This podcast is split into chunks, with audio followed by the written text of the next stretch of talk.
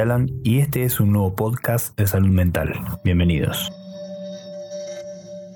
Pasamos casi el 50% del tiempo que estamos despiertos sin pensar en lo que estamos haciendo. Pero, ¿en qué estamos pensando? Bueno, o reflexionamos sobre cosas que pasaron, es decir, el pasado, o nos preocupamos por cosas que tienen que pasar, es decir, el futuro. Esto último casi siempre va de la mano de fantasías sobre resultados negativos. Si no escuchaste el podcast del efecto Pigmalión, ahí hablo puntualmente de eso, de cómo proyectamos una idea o algo que va a pasar y nosotros mismos nos encargamos de cumplirla. Por eso es una profecía autocumplida. Los budistas, por ejemplo, nos dicen que vivamos el momento presente. Pero la pregunta es cómo. En este podcast te voy a presentar siete formas de entrar en el momento presente. Si en algún momento te encontrás perdido en una charla mental, que nos pasa todo siempre, que pensamos mucho algo, hay maneras de salir de ahí. Estos son trucos simples, pero realmente requieren disciplina y práctica. Voy a empezar con el primero, meditación con la respiración. Una manera fácil de encontrar alivio al pensar demasiado es poner atención a la respiración y, cómo el cuerpo y la mente reaccionan a eso. Es lo que hacemos siempre, si escuchaste algunos de mis podcasts de hipnosis, donde empezamos buscando el estado de trance, poniendo atención en la respiración, en cómo respiramos y, y siendo consciente de eso, teniendo un pensamiento enfocado justamente en nuestra respiración. Los budistas llaman a esto Anapanasati que significa atención plena en la respiración. Esto no es lo mismo que los ejercicios de respiración en los que uno va controlando el ritmo. Esto está basado en la tradición budista y podemos hacer meditación de la respiración en varias etapas. La primera etapa es la contemplación del cuerpo y por lo tanto observar la respiración y las sensaciones de diferentes partes del cuerpo. La segunda etapa es la contemplación de los sentimientos, como la ira, el enojo, la felicidad y cómo permanecen en la mente. Y la tercera etapa se centra en los pensamientos, en cómo van y vienen. Esas son las tres etapas de la meditación de la respiración. Segunda manera, sentir el cuerpo interno.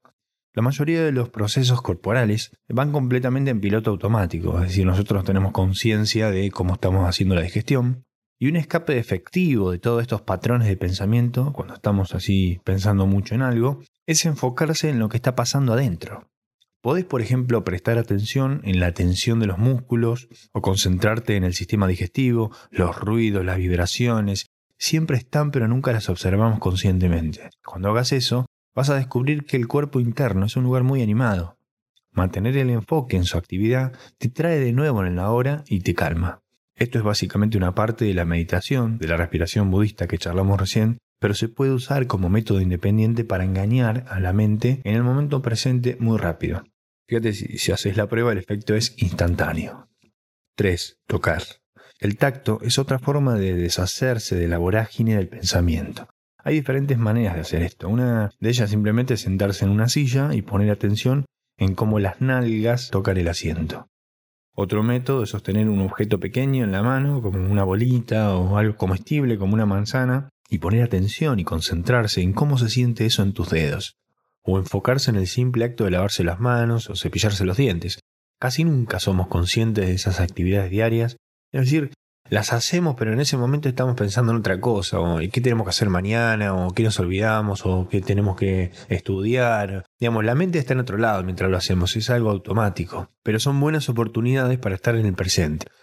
4. Esperando el siguiente pensamiento. Esta práctica es muy simple, pero sorprendentemente efectiva, es increíble. Lo único que tenés que hacer es tomar conciencia de estos pensamientos. Si realmente te enfocas en la anticipación del próximo pensamiento, va a pasar algo especial. Eh, mira, vamos a hacer la prueba ahora.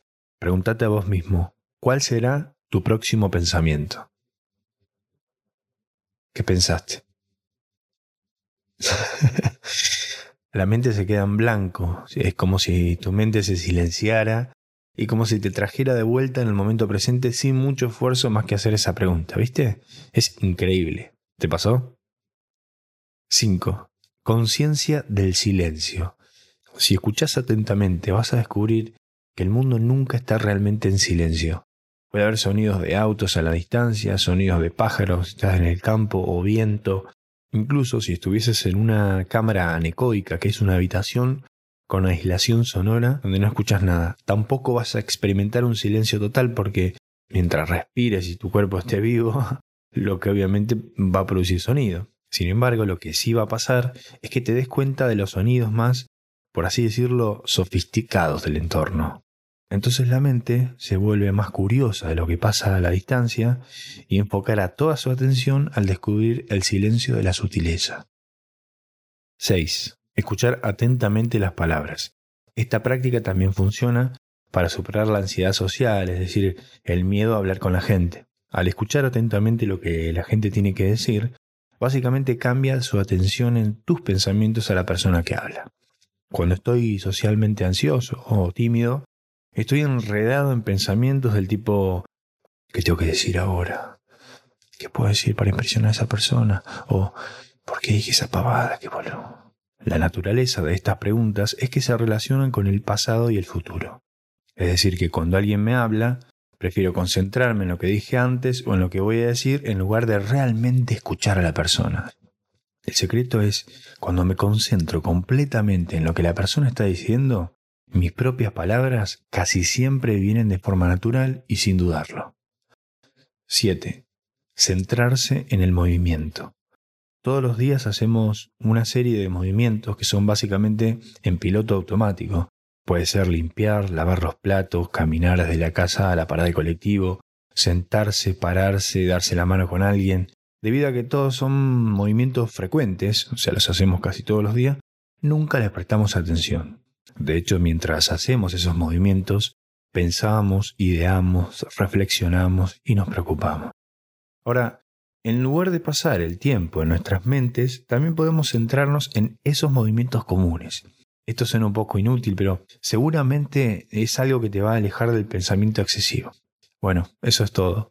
Espero que estos métodos te ayuden a estar más enfocados en el momento presente.